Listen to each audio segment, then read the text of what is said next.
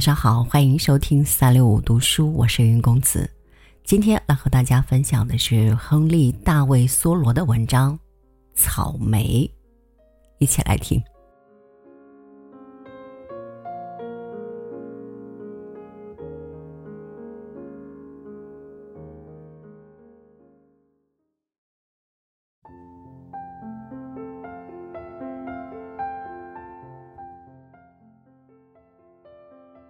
若说好吃的果子中，一年中就属草莓成熟最早。进入六月的第三天，我就发现它们了。不过，多数果实还要再等一个星期才能成熟，也就是十日左右。这仍比人工栽培的上市时间要早一些。草莓口味最佳的时候是六月底，但草场上的草莓就还要推迟一周左右。甚至到了七月，还能在草场上采到草莓。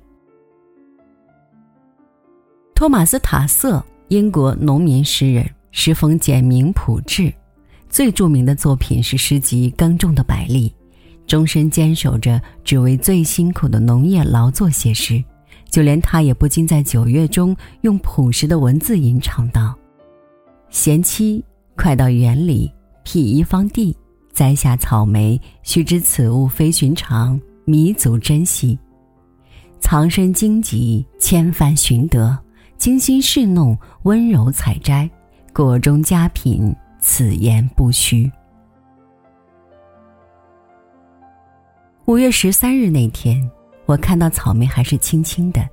又过了两三日，我散步爬到一座光秃秃的小山，然后下到南坡，因为这里。多少干燥点儿，而且也间会有些低矮的树木，不那么光秃秃。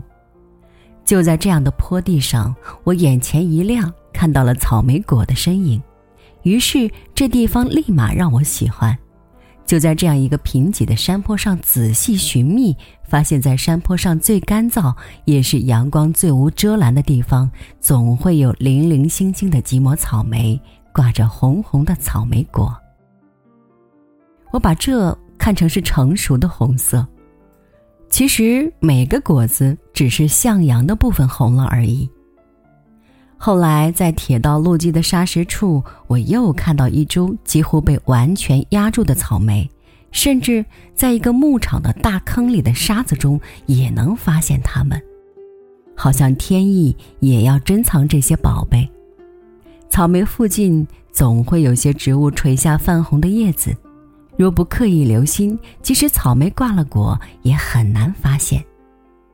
草莓就是这么生性谦卑、匍匐而生，犹如不起眼的地毯。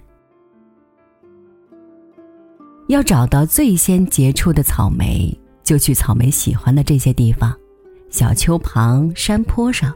对了，还有年年牛群过冬后出栏去牧场时。途中会因为要争当领头牛而一起发威，用蹄子使劲刨出的小沙坑以及周边。有时牛群刨地扬起的土，让草莓也变得灰头土脸。整个春天里，我都仔细观察，长期记录，却还是弄不清草莓缘何有其难以言表的独特香气。也许那来自泥土里的芬芳是千百年圣贤的哲理名言在那里酝酿而成。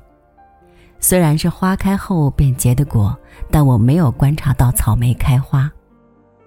不过可以肯定，由于这是造化神功贡献的一年中最早的莓果，所以一定将春天里所有的芬芳馥郁赋予它。草莓来自天赐。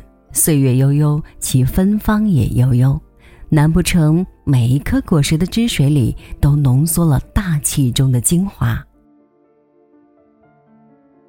草莓早就因其香气和甘甜而美名远扬了。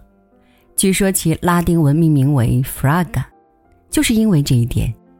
与平铺白珠果香气一样，草莓香气也是很多种香气的复合。一种常绿树的嫩枝枯萎后都发出这种香气，尤其是冷杉树发出的特别浓郁。那些种在园子里的草莓，那些用筐装着放在市场上出售的草莓，那些精于算计的邻居一份份称好放在盒子里卖的草莓，我都看不上眼。我心仪的草莓是那些在干燥坡地上一簇簇、一丛丛野生的，自在天然。我一看到就忍不住要摘下来捧在手中。没人雇园丁为他们浇水灌溉、除草施肥，他们却生机盎然，枝蔓匍匐着盖住了周边光秃秃的地面，点染的泥土也平添了几分红色。有的地方土壤贫瘠，寸草不生，却只有草莓生长，其枝蔓顺势蜿蜒，长达十来英尺，宛如一条红色的长带，好不叫人赞叹。当然，如果短期内不下雨，这些草莓也会旱死。有时也会在另一些意想不到的情景下采到草莓。一次沿河放舟遇到了雷雨，只好匆匆将船弄到岸边，正好这片河岸是个大斜坡，我就把船翻过来当成挡雨的小屋，在船底下贴着地面躺了约莫个把小时。妙的是，居然这样也发现了草莓。雨停了以后，我爬出小船，舒展筋骨，踢踢腿，伸伸懒腰。就在那时，看到五米之外有一小片结了果的草莓，每一颗都鲜红晶莹。我连忙摘了，吃得干干净净，一点儿也没剩下。我曾发现，有的地方草莓生得很密集。但这样的草莓都叶子茂盛而挂果稀疏，这是因为旱季来临时，大多营养都已经被叶子抽走了。只有那些在地势高处匍匐长的草莓，才能在旱季来临之前结出果实。许多牧场上也常可看到密集生长的草莓，叶子过于茂盛，却不结果。不过，有的牧场上的草莓叶子、果子都长得好，这种草莓一眼看去就很漂亮。七月里，这些牧场上的草莓也都熟了，引得不少人为了采集它们而心甘情愿地在长得高高的草丛里穿来穿去。千万别指望一眼就在草丛里看到草莓的果实。只有费力拨开那些高高的草叶，在地面上搜索，它们就扎根在一些太阳照不到的小坑里，而这时其他地方的草莓早就阴旱而枯萎了。虽然我们一开始不过是为了尝个鲜，但总会采的住不了手，结果指尖染上的香气和红红的果汁，总要到来年春天才会消散。行走在这样一些地方，一年里能采到两三捧草莓，就觉得收获颇丰了。我总是把成熟草莓和没有红透的，甚至草莓叶子混在一起做成色拉，而回忆这种色拉味道时，念念不忘的只有成熟草莓的香甜。在远离海岸的地方，就不是这么一回事了。那里的草莓多不稀罕，因为草莓喜欢凉爽的地方。据说草莓的老家是阿尔卑斯山和高卢地区，但希腊人却不认识这种东西。往北走一百英里是新罕布什尔州，那儿的路边草丛里都有很多草莓，毗连着新垦的荒地上的树桩周围也有大量的草莓等着人去采。你简直想象不出那儿的草莓有多么鲜活，多么茁壮。一般来说，有草莓的地方附近就有鳟鱼，因为适宜鳟鱼的水和空气也是同样适合草莓生长，所以在那里的客栈里可以买到新罕布什尔山地草莓，也能买到钓鳟鱼的鱼竿。听说在缅因州的班格市炎热的夏天里，草莓跟草长在一起。虽然草长到齐膝高，人们却可以顺着草莓的芬芳找到它们。据新汉布什尔的历史学家们考证，与当年还没有被垦荒时相比，现在这里的草莓已经减少了许多。其实这里减少的不仅仅是草莓，还有乳酪。前面提到过，草莓的拉丁文命名为 Fraga，完全仗着它妙不可言的甜美香气。但长在人们精心施过肥的土壤里，这种芬芳便消失殆尽。希望得到这种圣女般纯正的果子，希望依然闻到这种神奇绝伦的芳香，那就到北方去，在那些清凉的河岸上寻找。太阳把光芒洒在那里时，很可能也把草莓的种子撒在了那里。